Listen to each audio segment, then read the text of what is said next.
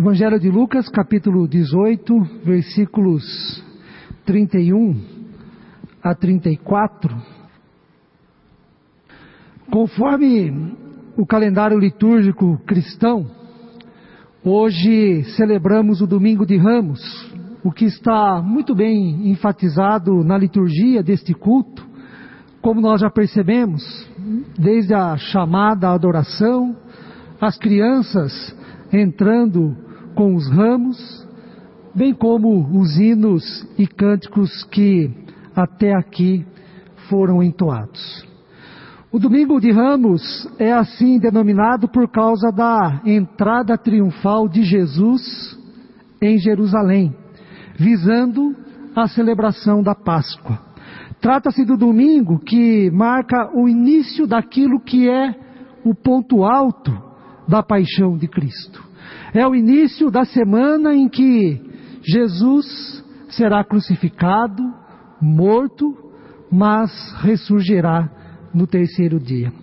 Antes, porém, de entrar em Jerusalém, conforme o texto lido há pouco do Evangelho de Lucas, capítulo 18, do versículo 31 a 34, Jesus chama os seus discípulos e comunica tudo aquilo que está por acontecer. Não é a primeira vez que Jesus faz isto com seus discípulos. Quando lemos o Evangelho de Lucas desde o início, nós perceberemos que por duas vezes Jesus já tinha tido essa conversa com os seus discípulos, ou seja, o que aconteceria em Jerusalém. E ele diz que a ida em Jerusalém tem um propósito significativo, tão significativo que mudará a história da humanidade. Na Cidade Santa, tudo que fora escrito por intermédio dos profetas em relação ao Filho do Homem haveria de acontecer. Isto é, o filho do homem será entregue aos gentios, será escarnecido, ultrajado e cuspido. Os gentios também açoitarão e tirarão a sua vida. No entanto, Jesus também anuncia aos seus discípulos a ressurreição. No terceiro dia, o filho do homem ressuscitará. Este texto é muito importante para todos nós porque a partir de hoje, a partir deste domingo, voltamos a nossa mente e coração para os acontecimentos que marcam a ação redentora de Deus em nosso favor, por meio da vida, morte e ressurreição de Cristo Jesus. À luz da série de mensagens deste mês, o caminho da Páscoa, hoje iniciamos a nossa caminhada com reverência, gratidão e louvor a Deus pelos acontecimentos que revelam o poder, o amor, a graça de Deus, visando a remissão dos nossos pecados, visando a nossa salvação em Cristo Jesus. Assim, considerando o que está por vir em relação ao Filho do Homem na cidade de Jerusalém, duas constatações se tornam relevantes para a minha vida e para a sua vida e para você também que acompanha este culto pela internet. A primeira constatação, a partir do texto que nós lemos, é a difícil experiência em lidar com a morte. A difícil experiência em lidar com a morte. No texto lido, embora Jesus fale da sua ressurreição, o seu interesse mesmo na conversa que tem com seus discípulos é enfatizar o seu sofrimento, a sua morte em Jerusalém. Chama-nos a atenção no texto a reação dos discípulos diante de tudo que Jesus havia dito a eles. Diz o versículo 34 que eles, porém, nada compreenderam acerca destas coisas, e o sentido destas palavras era-lhes encoberto, de sorte que não percebiam o que ele dizia. Em outras palavras, os discípulos ouviram Jesus dizer que iria sofrer e morrer em Jerusalém. Eles sabiam muito bem o que significava na vida de qualquer pessoa o sofrimento, a morte. No entanto, não compreenderam, não assimilaram as palavras de Jesus. O que Jesus disse a eles não fazia sentido e era meio complicado de entender naquele momento. Os discípulos até tinham as suas razões para não compreenderem o que Jesus estava dizendo.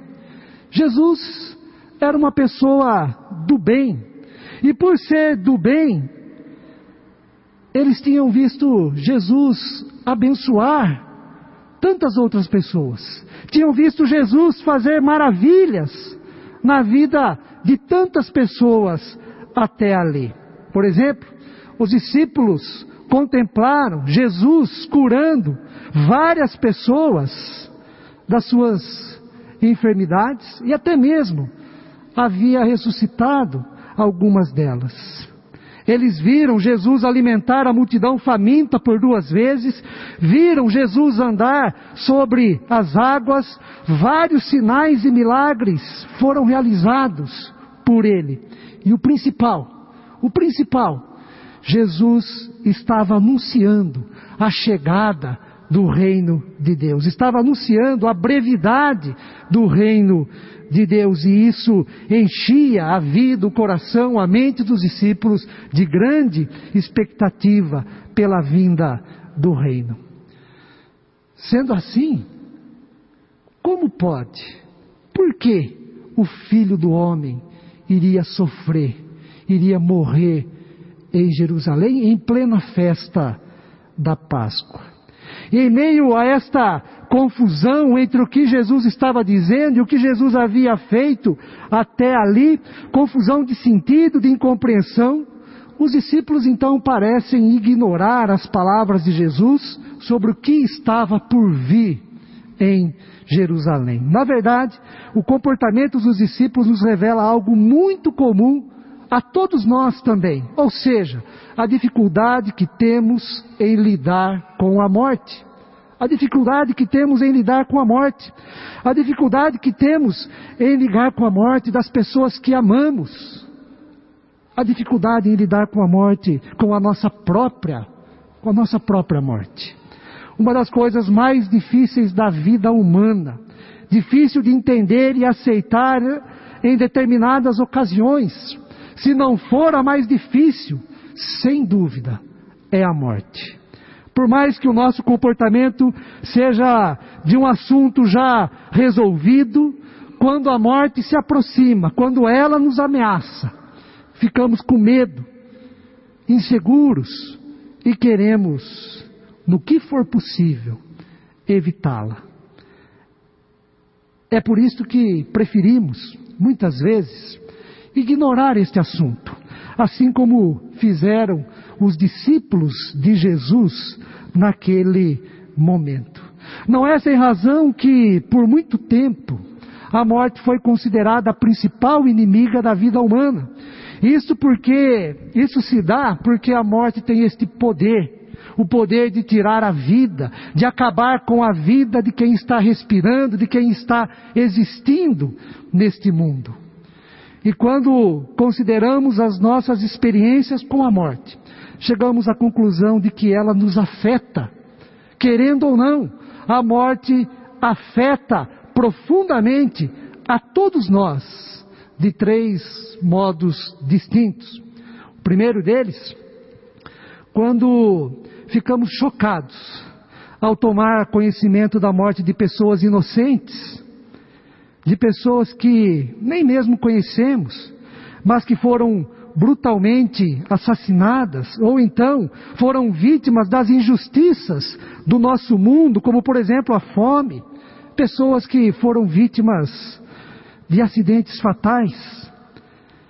Diariamente nós nos deparamos com notícias a este respeito, notícias de pessoas que morrem, desta maneira. E isto nos deixa mal, nos abala, faz com que lamentemos estes acontecimentos. O segundo modo em que a morte nos afeta profundamente é quando pessoas próximas a nós, pessoas que conhecemos, que admiramos e queremos bem, morrem. São os nossos amigos, parentes, pessoas da família.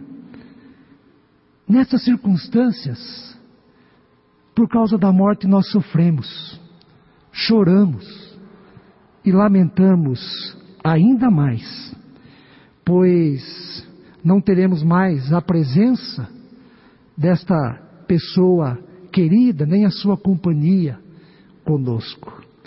E o terceiro modo em que a morte nos afeta profundamente é quando temos que lidar com a nossa própria morte. Há pessoas que têm medo da morte e por isto preferem ignorá-la, viver como se ela não existisse. Na verdade, não são poucos os esforços para evitarmos a morte em nossa realidade, evitarmos a nossa própria experiência de passar pela morte em nossos dias. No entanto, quando analisamos a palavra de Deus sobre este assunto, aprendemos que ter medo da morte evitá-la, ignorá-la, não é pecado. Não é pecado. Não é sinal de fraqueza e não é nem mesmo sinal de covardia. É a condição humana diante deste terrível mal, deste terrível acontecimento. Na verdade, evitar ou ignorar a morte é a tendência de todos nós. A tendência de, que todos nós temos, porque queremos viver e viver cada vez mais. É melhor pensar na vida, nas coisas que temos por fazer e desfrutar, do que pensar na morte. E esta é a tendência humana. Jesus, mesmo sendo Deus, mas vivendo a plena humanidade, também partilhou desta tendência humana e foi afetado profundamente pela morte, tanto das pessoas à sua volta que ele conhecia, que ele tinha profunda amizade, como também a sua própria morte. Ele, mesmo sendo Deus, porém plenamente humano, passou pelos dramas que todos nós passamos em relação à morte. Certamente, Jesus lamentava muito a morte de pessoas inocentes em seus dias. Jesus passou pela experiência de perder um grande amigo, Lázaro. Diz o texto bíblico que Jesus chorou no lugar onde Lázaro estava sepultado. E antes de ressuscitá-lo, Jesus passa pela difícil e dolorosa experiência do luto. Luto significa choro. Luto significa profunda tristeza pela morte de alguém. E Jesus passou por isto, passou por esta experiência. Em João 11:35 diz: Jesus chorou. E o motivo do seu choro? O falecimento do seu amigo Lázaro. Jesus também teve que lidar com o drama da sua própria morte. Para quem pensa que Jesus, mesmo sendo Deus encarnado, não sofreu angústia ou temor em relação à sua própria morte, que mesmo sendo Deus, seria fácil para ele passar pela morte, em sua vida terrena está profundamente enganado. Em Lucas, no capítulo 22, o versículo 44, quando Jesus está no Getsemane, famoso texto que nós conhecemos muito bem, ele ora a Deus, pedindo, se possível, passe de mim este cálice.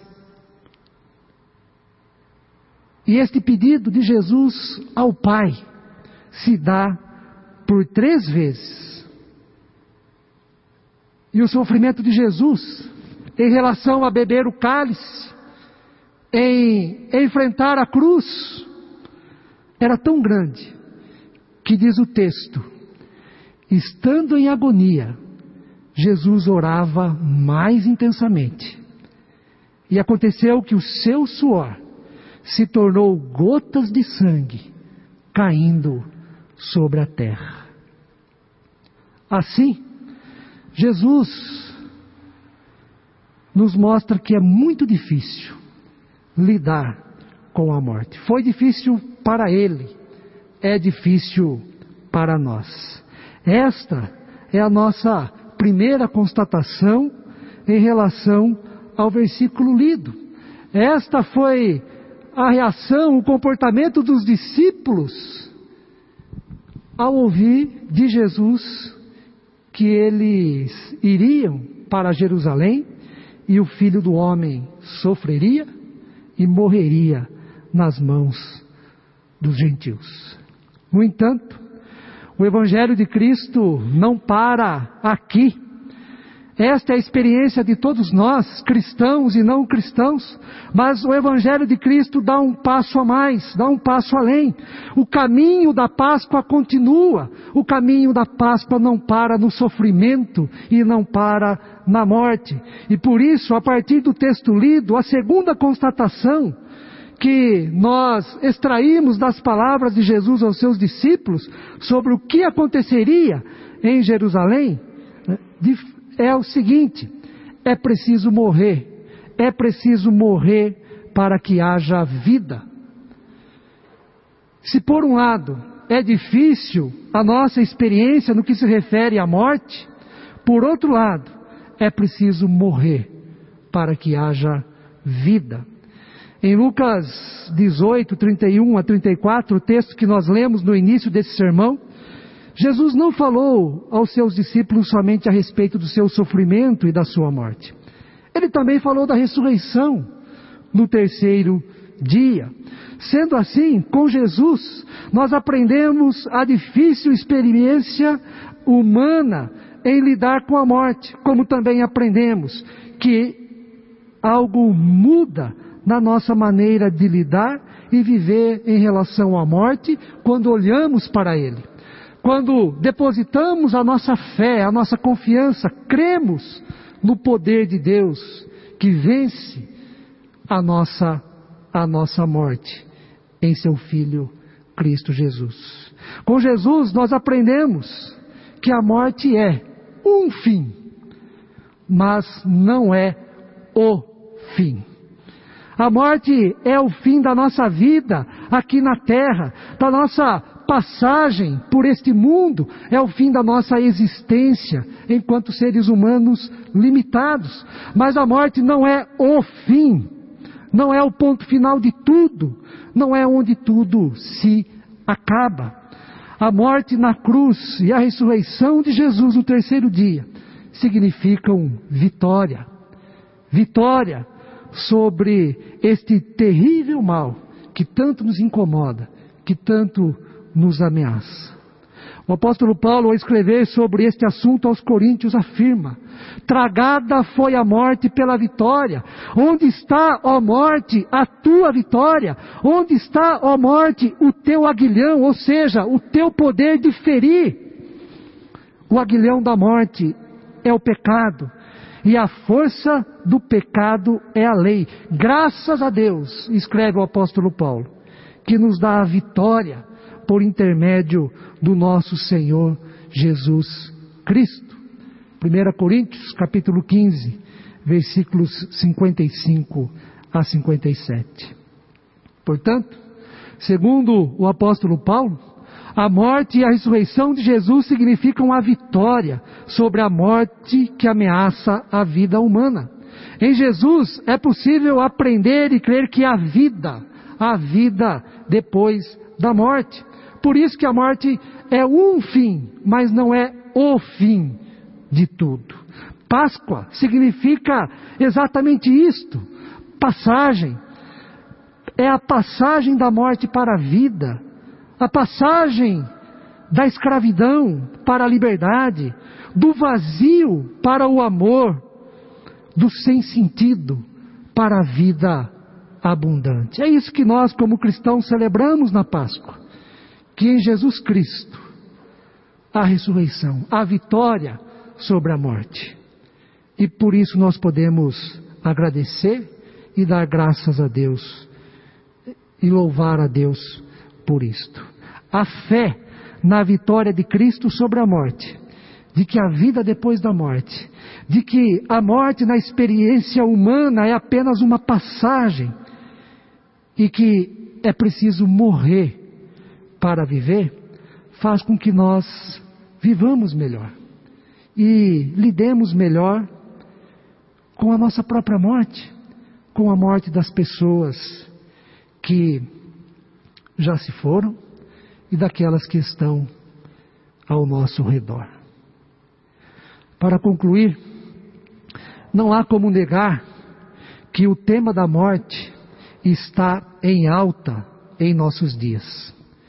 Por causa da Covid-19 e suas variantes, das guerras que estão em curso, principalmente a da Rússia contra a Ucrânia, que é a guerra que está mais em evidência, que foi também mencionada na oração pastoral pelo reverendo Valdinei, por causa de tantas injustiças e tragédias em nosso mundo.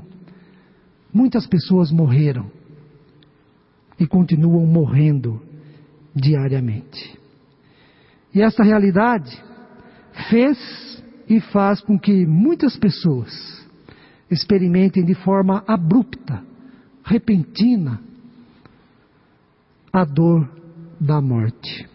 Muitas pessoas se encontram em luto devido às pessoas queridas e amadas que se foram. A nossa realidade hoje é uma realidade da morte. Qual a mensagem cristã para este contexto de morte e luto? A mensagem cristã é esta: a morte não é o, o fim da vida. Ela pode ser um fim, uma interrupção, o encerramento de um período eh, e de uma forma de existir. Mas a morte não é o fim, não é o fim de tudo. Em Cristo Jesus, a ressurreição. Em Cristo Jesus, a vitória sobre a morte. Em Cristo Jesus é possível ver além desta vida, além da morte terrena.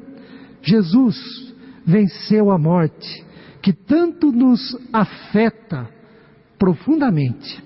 Jesus é as primícias, é o primeiro, é a qualidade daqueles que, que dormem, daqueles que já se foram. Esta é a mensagem da Páscoa cristã, da paixão de Cristo, que nós devemos celebrar como cristãos e cristãs. É a mensagem do Evangelho, da boa notícia de Jesus Cristo. A morte não é o fim, ela foi vencida. Na morte, e apesar da morte, em Cristo temos vida. Ele ressurgirá, ressuscitou no terceiro dia, como aprendemos na palavra de Deus. Que Deus assim nos abençoe. Amém.